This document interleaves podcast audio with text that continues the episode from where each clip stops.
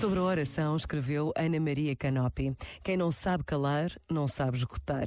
E quem não sabe escutar, não reza. Mas quem não sabe rezar, nunca poderá entender nada do mistério de Deus.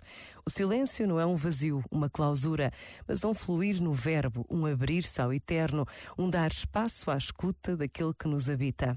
Nada tem eficácia quanto o silêncio carregado de Deus, a oração. Este momento está disponível em podcast no site e na app.